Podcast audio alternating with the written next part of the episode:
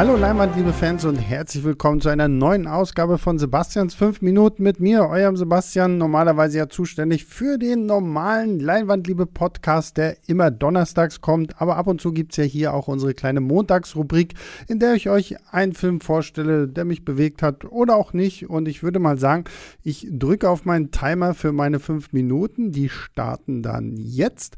Und der Film, um den es heute gehen soll, der ist schon ein bisschen länger im Kino. Das ist The French Dispatch von niemand Geringerem als Wes Anderson. Und ich sag's gleich vorweg, ich bin ein riesengroßer Wes Anderson-Fan. Ich mag diesen Stil, den er irgendwo für sich gefunden hat.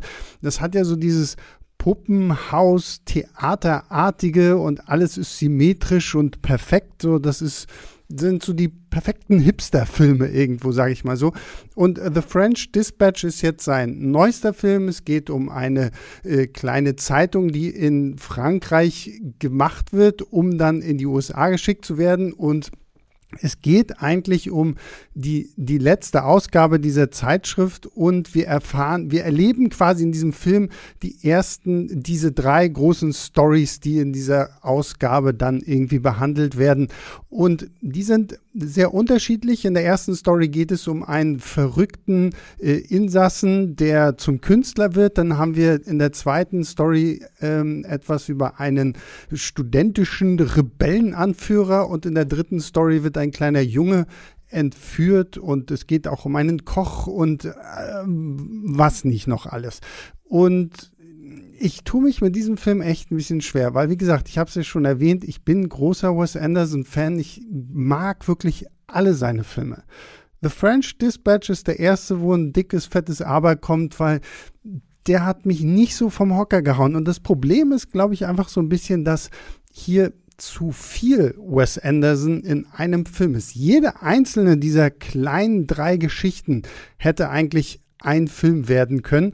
Wir haben das jetzt hier halt in, in zwei Stunden irgendwie gepackt, komprimiert. Das ist echt ein bisschen viel. Die erste Story, in der Benicio del Toro die Hauptrolle spielt, die fand ich noch mit am spannendsten. Die zweite Story, in der ist dann Timothy Chalamet so ein bisschen im Vordergrund, die fand ich extrem langweilig und die dritte Episode, da ist dann Jeffrey Wright auch mit dabei und Willem Dafoe, die fand ich ganz nett, die hat mich aber auch nicht so ganz gecatcht und ich glaube einfach, das Problem ist, Wes Anderson versucht hier wirklich viel zu viel und man hätte das irgendwie auch ruhiger machen können. Was natürlich bei ihm nach wie vor immer bewundernswert ist, ist die Tatsache, wie viele Schauspieler und vor allen Dingen namhafte Schauspieler er wirklich dazu bringt, in seinem Film aufzutauchen. Selbst für die kleinsten winzigen Nebenrollen sind da Namen dabei, wo sich manch anderer Regisseur die, die, die Hände nachlecken würde. Das ist wirklich gut, aber hier ist es halt wirklich einfach ein bisschen zu viel. Aber wie gesagt, man merkt trotzdem noch diesen Wes Anderson Charme. Nur gerade zum Beispiel diese zweite Episode mit dem Studentending und diesem Aufstand und so, die war wirklich auch einfach nur langweilig. Da steckte überhaupt keine Geschichte hinter. Und gerade an der Story merkt man, dass ihm einfach auch für richtig gute Charakterentwicklung die Zeit fehlt, weil er sich halt wirklich sagt, okay, oh, jetzt habe ich diese Story, dann kommt noch eine und dann kommt noch eine. Und somit gehen die Charaktere, die bei Wes Anderson ja eigentlich fast immer im Mittelpunkt stehen und die ja das auch so ein bisschen so das Herz und die Seele seiner Filme sind, die gehen hier so ein bisschen verloren, weil wir keinen richtigen Bezugspunkt haben.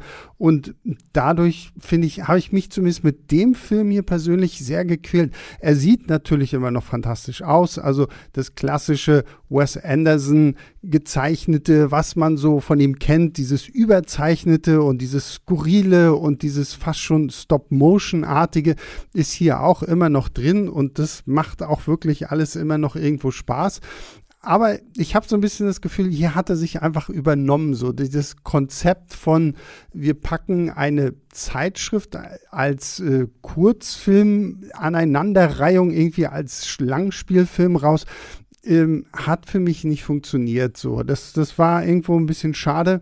Hätte ich mir ein bisschen mehr einfach erhofft. Aber ich muss es auch ganz ehrlich sagen, selbst ein schlechterer Wes Anderson-Film ist noch ein ziemlich unterhaltsamer. Also für das, was er ist, ist er wirklich irgendwo auch noch lustig und versprüht auch noch so diesen Charme. Aber wie gesagt, diese ganze Benicio del Toro Geschichte ist immer noch das Beste. Danach flacht es dann ab, geht zum Ende hin wieder ein bisschen nach oben. Aber insgesamt für mich jetzt nicht so die Offenbarung, die ich mir gewünscht hätte. Und damit hört auch hier meine Zeit auf, weil mein Timer klingelt. Ja, deswegen, French Dispatch mh, hm, war leider nicht so mein Fall. Aber das ist halt nur meine Meinung. Ihr könnt mir gerne schreiben, ob ihr den Film gesehen habt, wie ihr den fandet. Schreibt einfach eine Mail an leinwandlieber.filmstarts.de. Da freuen wir uns immer drüber im Team hier über eure Zuschriften. Und damit verabschiede ich mich. Wir hören uns diese Woche am Donnerstag wieder. Bis dahin, guckt ganz viele Filme, geht ins Kino, solange es noch geht. Irgendwie jetzt gerade, wie sich alles entwickelt, wird das ja schon ein bisschen gruselig. Ähm, wir hören uns bald wieder. Bis dahin, macht's gut. Ciao, ciao. Leinwandliebe und Sebastians 5 Minuten sind Filmstarts-Podcasts der Webedia GmbH. Moderation und Schnitt Sebastian Gertschikow, Produktion Tobias Meyer, Monique Stibbe und Nina Becker. Die Songs Take a Chance und Easy Jam im Intro und Outro kommen von Kevin McLeod. Die Links zur Musik und zur Lizenz findet ihr in den Shownotes.